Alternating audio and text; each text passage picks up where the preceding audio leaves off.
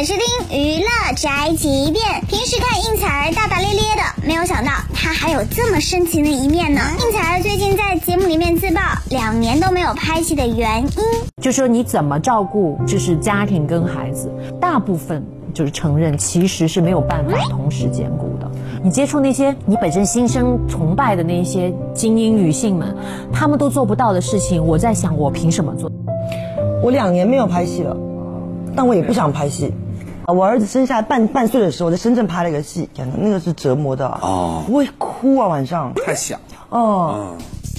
所以说，当妈妈真的是很伟大，要牺牲很多。但就算妈妈想狠下心来，好好保住自己的事业，再出来拍戏的时候，可能就已经没有女主戏可以拍了。这就是本台饭桶发来报道，以上言论不代表本台立场。